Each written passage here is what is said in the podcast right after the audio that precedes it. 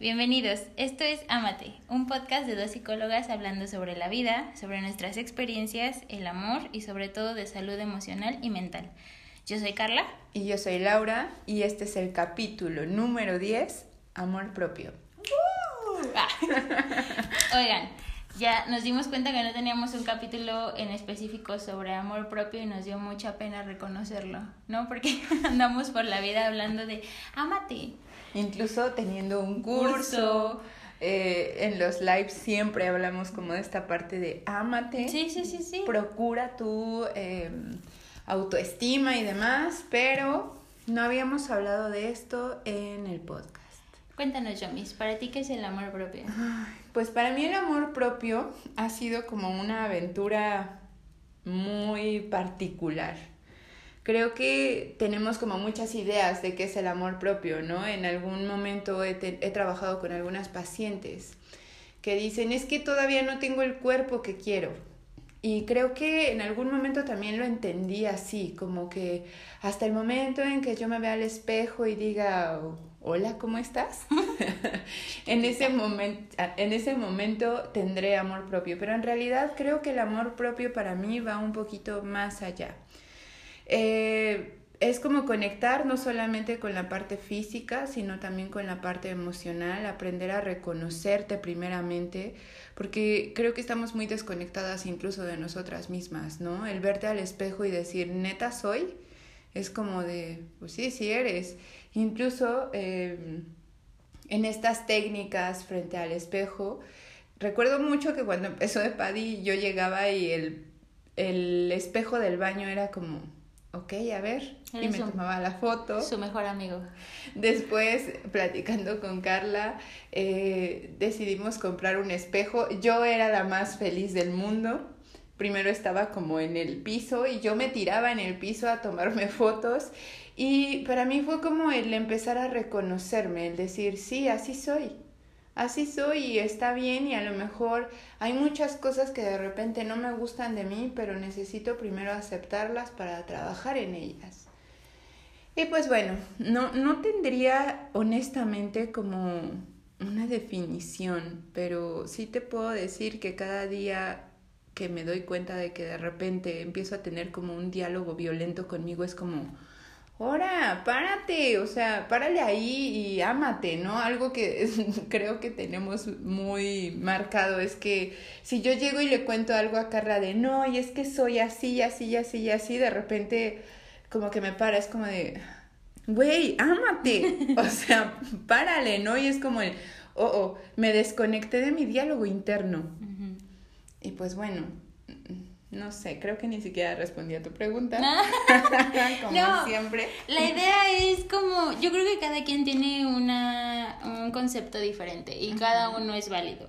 Lo que sí he, notado personalmente es que mm, creemos que el amor propio aparece mágicamente, como y también lo vemos como si fuera a ser una solución. En el momento en el que me ame, entonces voy a ser feliz, o en el momento en el que me ame, se soluciona todo y en esta idea de viajar en yates y conocer el mundo, no sé, me da como esa impresión lo que veo en redes sociales, como si fuera muy fácil hacerlo. Como esta parte de sacarte la lotería, Exacto. no sé si te suena el día que yo me saque la lotería voy a viajar por todo el mundo. Sí. Entonces, personalmente para mí ha sido un viaje bastante complicado y bastante doloroso. Para mí el amor propio es sinónimo de aceptación. No aceptación en esto de ya me conformo con quien soy, ¿no? Sino aceptándome sin juzgarme, sin decir hoy hoy soy mala onda, hoy no me caigo bien, hoy no me gusta cómo me veo. Simplemente hoy estoy así mañana puedo trabajar en esto, más tarde hago aquello, pero esa aceptación es ya no criticarme, es ya no tener este bombardeo constante contra mí misma al que le pusimos terrorismo emocional nosotras, que es como, mira, mira cómo se ve tu piel, o mira, ya estás ansiosa otra vez, o mira, ya estás comiendo, o mira, no has logrado ciertas cosas en la vida. No, para mí el amor propio en este camino que he recorrido tanto sola como con mis amigas, con mis amigos, con mi familia en proceso terapéutico. Es un camino de descubrimiento, de ir aceptando quién soy y soltando quién me gustaría ser. porque eso es muy, muy, bueno, para mí ha sido muy complicado, como este ideal que tengo de mí, y no quiere decir que me rinda, quiere decir que en este momento trabajo con lo que tengo a la mano y lucho por llegar a la meta que quiero, ¿no? Pero en un ideal realista, no en esta parte como lo de la lotería que decíamos, ¿no? En cuanto me ame ya, voy a ser este modelo asediada por todo el mundo, no sé, el ideal que cada una de nosotras nos vayamos construyendo. Exacto, yo creo que esa parte que mencionas de aceptarte y, y vaya, hacerlo como desde el amor, ¿no? Como el de, ok, no estoy en donde quisiera estar en este momento, en cualquier ámbito, no solamente lo, lo visualicen como algo físico o algo académico o profesional, no, es, es algo, vaya, no, no somos... O de pareja. Ajá, o de pareja. Creo que al final nos damos cuenta que somos una construcción de muchas partecitas.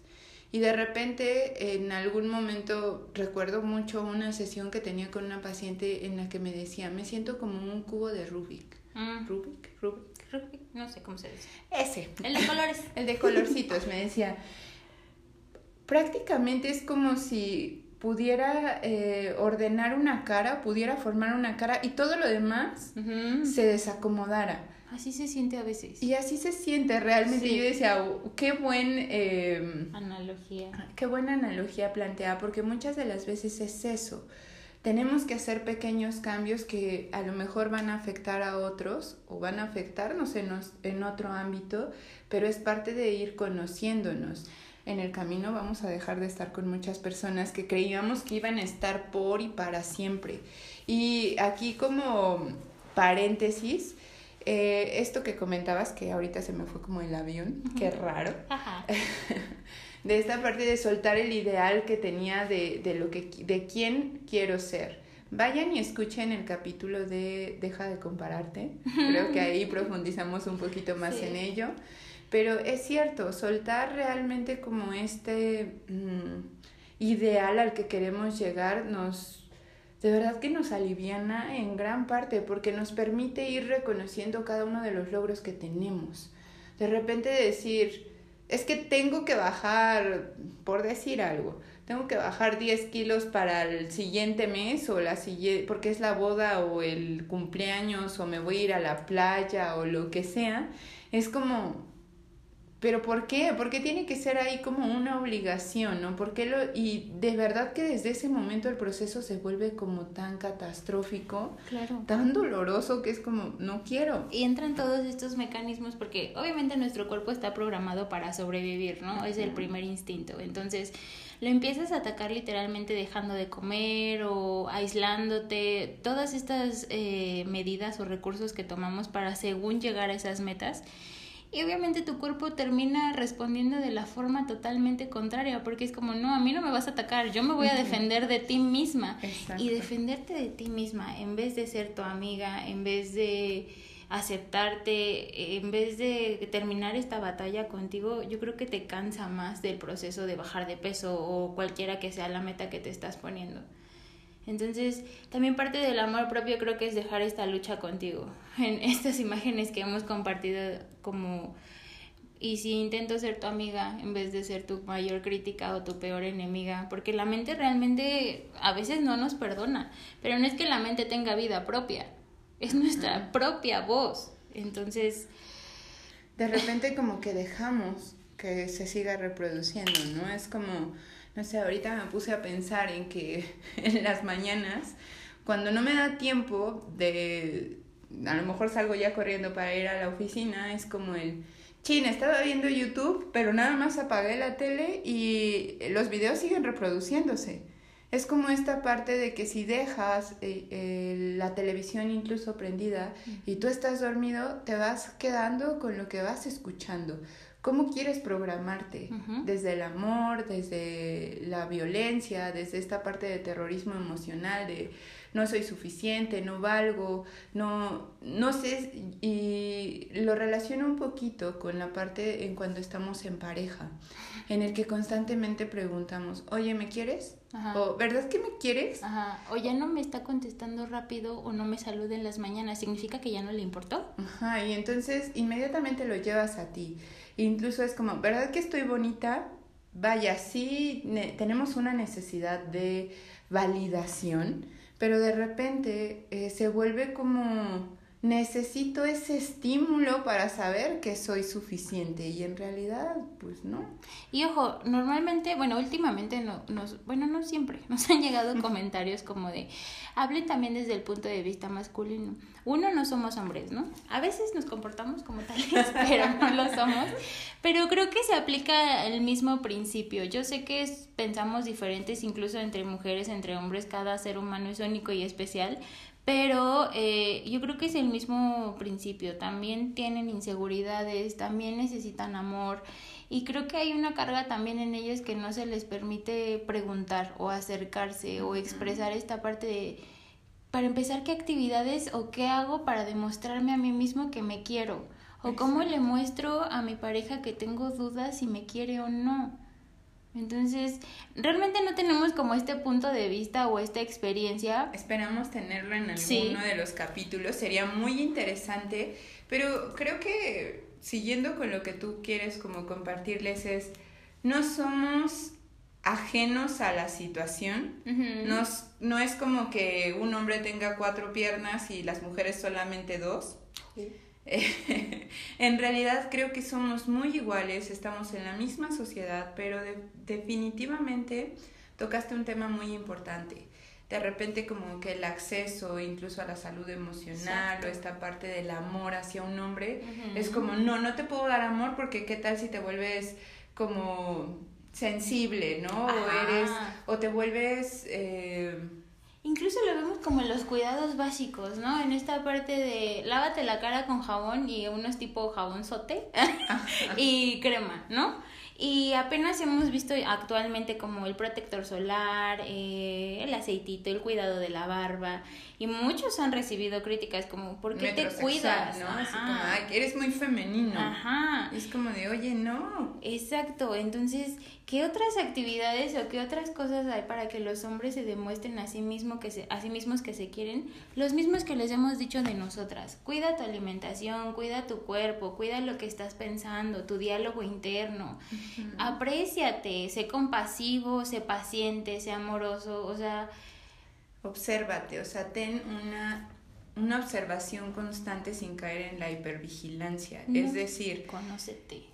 Conócete, conócete a través de, del espejo, de este diálogo interno que mencionaba Carla. Si te sirve, lleva un diario para que incluso en lo que vas plasmando de pensamientos, veas cómo va cambiando la manera en la que te diriges a ti mismo misma o mismo y en la que por consecuencia te diriges hacia los demás. Ahorita que mencionabas esta parte de autocuidado, recuerdo mucho que en algún momento uno de mis amigos me decía, oye, ¿por qué no hacemos una tarde de películas? Y yo, sí, claro. Sí pero nos ponemos mascarillas. Les encanta. Sí. Les encanta. Y yo así de, ¿es en serio? Incluso yo con mi pareja de repente es como voy y compro en el súper la mascarilla y es como, llévame esa también, ¿no? Y es como, sí, claro, está padre. ¿Por qué? Porque en realidad los productos no tienen un género. Nosotros nos hemos encargado de dárselo. Entonces, ¿cuál es la invitación? abre más tu panorama. El autocuidado es fundamental para poder trabajar en el amor propio y el autocuidado va desde estos pequeños actos de servicio que tenemos con nosotros mismos. Invitarnos a comer, llevarnos a cuidar, no sé, a cortarnos el cabello, cuidarnos ropa. Cuida tus espacios, tu recámara, tu oficina, tu casa. Todo eso es un reflejo de cómo te estás sintiendo. No quiere decir que sea para todos, pero imagínate eh, estas personas que de repente hemos pasado por eh, crisis de depresión, obviamente se nos olvida el mundo y descuidamos tanto nuestra apariencia como nuestro cuarto, ¿no? Termina todo tirado, ya sabes, este típico ejemplo.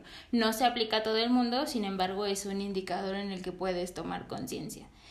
El amor propio y el autocuidado también puede ser en la parte de no me siento cómodo en lo que estoy haciendo y me retiro o pongo límites. Poner límites también es amor propio, no porque seas hombre o mujer, como quieran verlo, significa que tienes que aguantar todo por estar con una persona. O incluso en algún lugar. Y perdona, Gus, que vuelva a citar tus ejemplos de vida, pero recuerdo mucho que en algún momento platicando con mi pareja, me decía, no quiero ir a trabajar. Y para mí era como, ¿cómo no vas a ir a trabajar? No, era de, no quiero, no me siento a gusto, quiero darme ese break el día de hoy. Y yo decía, pero ¿cómo es posible? ¿Por qué? Porque de repente creemos que estamos como muy obligados a hacer cosas que, aunque no nos gusten, pues hay, vaya, esta responsabilidad, o cómo le podría llamar, como social, de si no vas mal. O por ejemplo cuando ha renunciado a algunos trabajos es como y ahora qué vas a hacer y él es como de ya lo he trabajado relájate. Yo estoy bien.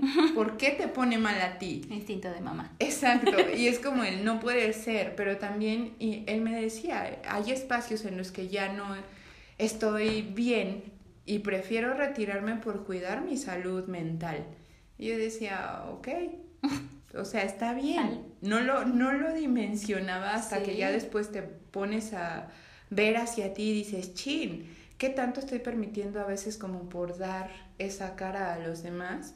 Pero que a lo mejor ni me hace tan feliz a mí. Porque también qué vías, qué vías de escape tienen ellos. O sea, no porque seamos ellos y nosotras, ¿no? Sino por dirigirme precisamente a eso. Pero qué, qué vías de escape socialmente aceptadas tienen para desahogarse. Nosotras es como llego con mis amigas al café o al vinito y es como, mira lo que me pasó y empiezas a alegar, ¿no? Realmente en una situación de hombres hacen lo mismo, es nuestra duda. Incluso te pones a pensar, yo lo veía de repente en redes sociales o así, como el hecho de que me sienta triste es irme a poner una peda, ¿no? Exacto. Y en realidad muchos te dicen, es que no, ni siquiera eso me hace sentir bien, ¿sabes? Es como necesito hablar. ¿Qué tanto incluso hemos como satanizado el hecho de, y te lo juro que me ha pasado, y yo creo que esto va a ser material para otro capítulo, cuando creemos que los hombres no pueden tener amigas o las mujeres no pueden tener amigos si estamos en una relación. Otro tema, por favor. Sí, sí, y creo que ahí va a ser muy, muy interesante porque necesitamos siempre la perspectiva del otro y más si la perspectiva es diferente a lo que vivimos desde nuestro mismo género, ¿no? Creo que el tener un mejor amigo, una mejor amiga, te ayuda a tener esa perspectiva femenina o masculina que de repente tu pareja, porque estás en la relación, no te puede dar de manera tan objetiva. Exactamente. Se me acaba de ir lo que te iba a decir, pero hay, que, hay que apuntar ese tema para el siguiente podcast eh, ah, sí, ya me acordé. Ojo, tampoco el amor propio significa que es una explicación para ser la persona más egoísta, ah, egocéntrica. Y es como, eh, estoy cuidando mi salud mental y no me importa si tú estás preocupada o preocupado por mí, no te voy a contestar los mensajes, no te voy a contestar las llamadas, me desaparezco del mundo porque es lo que necesito. Ok, yo creo que las pausas son muy válidas, pero si tienes a una persona que se preocupa por ti, que te quiere, que estás en una relación con él o ella, se vale decir, oye, ¿sabes que Me voy a tomar esta pausa, eh, no te preocupes. Responsabilidad afectiva. Exacto, hablar. Eh, el amor propio no es una excusa ni tampoco un pretexto para ser groseros y malos seres humanos. Y también como para ir con esta parte de ir lastimando a la gente, ¿no? Es que como ya tengo mucho amor, propio, pues ahora si tú no eres, va a ser la siguiente persona o la siguiente y no. Eso ya no es amor propio. Eso ya es totalmente narcisismo. O otras malas palabras. Exacto. y creo que aquí algo muy, muy importante es, eh, aprendemos a amarnos cuando alguien más nos ama. Sí. No aprendemos el amor por arte de magia, no, aprendemos como, no, un día nos despertamos y los pajarillos cantan y es como, wow, ya me amo. No, es una construcción eh, diaria y regularmente se va dando desde que somos muy pequeños. Cuando nuestros padres, en este caso, nos aman, nos demuestran a través de pequeños actos su amor, lo vamos haciendo como algo interno y entonces desde ahí vamos construyendo nuestro propio autoconcepto.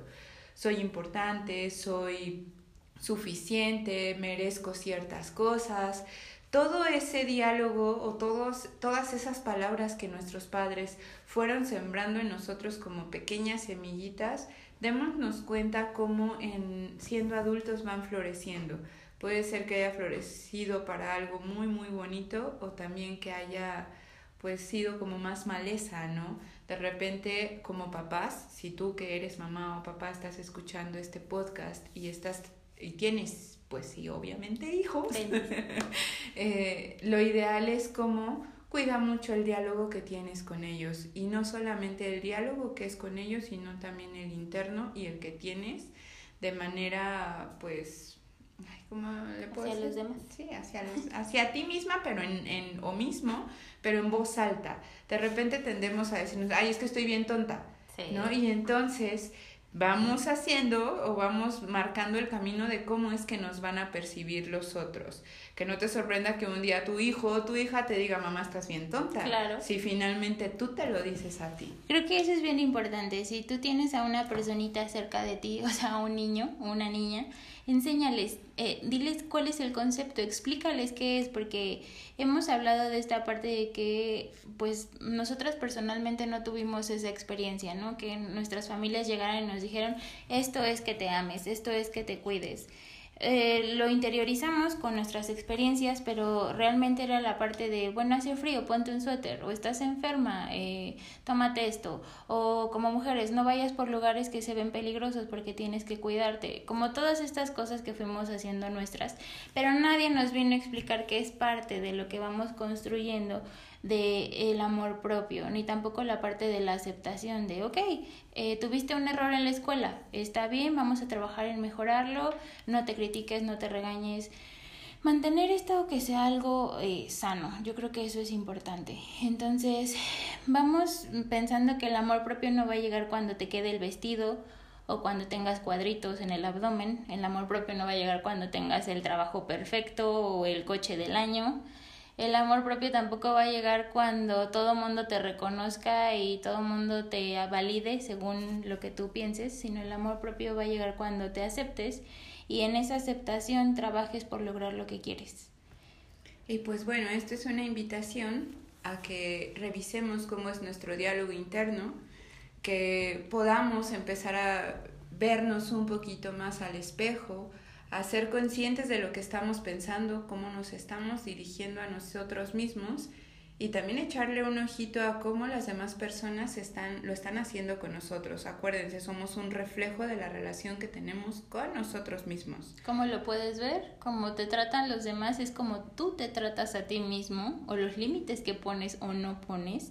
Entonces no es nada de que, ay, el otro es muy malo o la otra es muy mala conmigo. ¿Y tus límites dónde están? ¿Y tu lenguaje y tu comunicación dónde está? Exacto. Ahora, como pausa comercial, tenemos un curso eh, que está por iniciar el eh, lunes 3 de agosto que es sobre el Club Amate. Prácticamente son 21 días en donde vamos construyendo o reconstruyendo nuestra autoestima conectando con nuestro niño interno. Muchas de las veces aquello que nos duele y que sigue presente en este momento en nuestras vidas es una herida de la infancia que no ha sido sanada. Regularmente vamos eh, llevando como nuestros miedos hasta la adultez y no entendemos cómo cosas tan sencillas nos siguen aterrando bastante. No es que seas tú de adulto, sino que más bien es ese niño que está diciendo, todavía no, todavía me duele o todavía no me demuestras que estoy a salvo, ¿no? En estos 21 días pues aprenderemos a través de técnicas frente al espejo, audios de meditación y pues bueno, un ejercicio diario que va acompañado de un cuadernillo de trabajo. Si quieres más información, síguenos en nuestras redes sociales. Nos encuentras en Instagram como psi.epadi y en Facebook como EPADI Clínica de Salud Emocional. También si escuchas este podcast pasando la fecha del 3 de agosto del 2020, eh, los cursos los vamos a tener en otra plataforma, también que puedes encontrar en nuestras redes sociales y va a estar eh, abierto pues constantemente. Realmente creo que es importante, como estaba diciendo Yomara, eh, el sanar esas heridas porque las vamos reproduciendo y creando patrones. Es este aprendizaje que no hemos logrado darle un significado. Por ejemplo, si mi entorno me enseña que si no soy buena no me aceptan y si no soy aceptada significa que como soy está mal, entonces voy a ir por la vida como eh, este tipo de situaciones que se presentan comúnmente de es que lo hago todo mal o no me merezco el amor o yo tengo la culpa de todo o este lenguaje en el que no alcanzamos a ver que no, que sí te mereces y que haces las cosas bien, pero que esa niña o ese niño que todavía está en ti herido no ha recibido el nuevo mensaje de que se vale equivocarse y que tienes que aprender también como a cuestionar ese sistema de creencias, todo aquello que te hicieron creer cuando eras pequeño o adolescente, es importante que también lo cuestiones, que digas, ¿realmente es eso? O más bien era como la perspectiva de quien me lo dijo. Acuérdense que la realidad es una construcción social. En realidad somos como partecitas de lo que piensa otra persona, pero no quiere decir que sea una, lo absoluto, sino que tienes chance de ponerlo en duda y entonces crear también como una idea propia o un concepto propio de aquello que tú quieres para ti mismo. Entonces, justamente trabajé con una paciente que tenía este tipo de, bueno, les, les, nos gusta ponerle como ejemplos para que lo apliquen a ustedes mismas, a ustedes mismos, que me decía, es que yo no puedo tener pareja. Y pues lo fuimos revisando en terapia y progresando en esto y fue como, mi papá me dijo que para tener, tener, tener, tener terapia, tener pareja debía ser un hombre bueno y trabajador y yo no he encontrado un hombre bueno y trabajador. Y entonces fuimos haciendo como esta deconstrucción de lo que significaba bueno y trabajador y te das cuenta que hay muchos hombres o la persona que estés buscando que realmente sí lo son, pero tú te haces una idea o una creencia que no te pones a cuestionar, simplemente la aceptas porque así la recibes y porque así nos enseñamos y así somos. Pero cuando llega este proceso y lo haces, eres más libre. Y entonces hay muchos hombres buenos y trabajadores Exacto, o desde dónde estás viendo como la parte de bueno y trabajador, ¿no? Porque ¿Y por qué tu papá te lo dejó así? Exacto. Entonces, ahí la invitación es esa, cuestionense, pero siempre tratando como desde el amor, ¿no? Desde el castigo y tratar, tratar todos los días de impactarnos con este diálogo interno positivo. Súper. Eh, si tienen dudas, preguntas o si quieren eh, compañía en este proceso de mm, sanar la relación con ustedes, con los demás, además del curso Trabajamos Terapia en Línea, pueden encontrar la información en redes sociales y los esperamos. Fue un gusto estar con ustedes. Adiós. Bye.